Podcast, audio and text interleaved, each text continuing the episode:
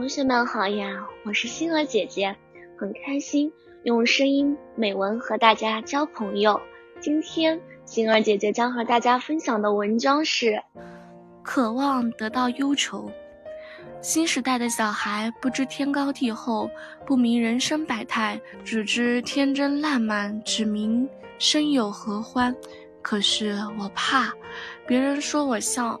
恍然间，我瞅起妈妈脸上那一道道皱纹，原来我并不笑。人生不过半百，妈妈苦了半辈子，哭了半辈子，愁了半辈子，这些全是为了我。看她唉声叹气，我不明原因；看她发丝染白，我不问其然。是的，我不笑。我总是抱怨学习苦，学习累，作业多得像山一样。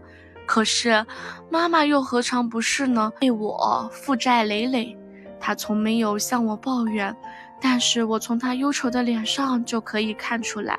可是我似乎天生不懂忧愁是何物。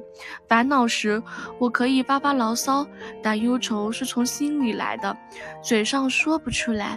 终于，我害怕了，我好害怕自己体会不了妈妈的感觉。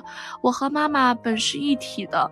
因为那次分娩，从我离开妈妈怀抱的那一刻起，我便是一个只知欢乐是何味，不知忧愁有多苦的孩子。我好想承袭妈妈的忧愁，这样我就能分担妈妈的痛苦。如今我已知孝为何物，却不能让妈妈忘记忧愁，实为不孝啊！我多么渴望得到忧愁。了解妈妈的内心有多苦，知道我生之不易。我是谁？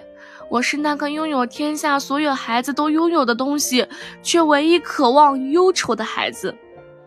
今天的分享到这里就结束了，也期待小朋友们给星儿姐姐留言或者投稿自己的美文与我分享，让更多人倾听儿时的心声。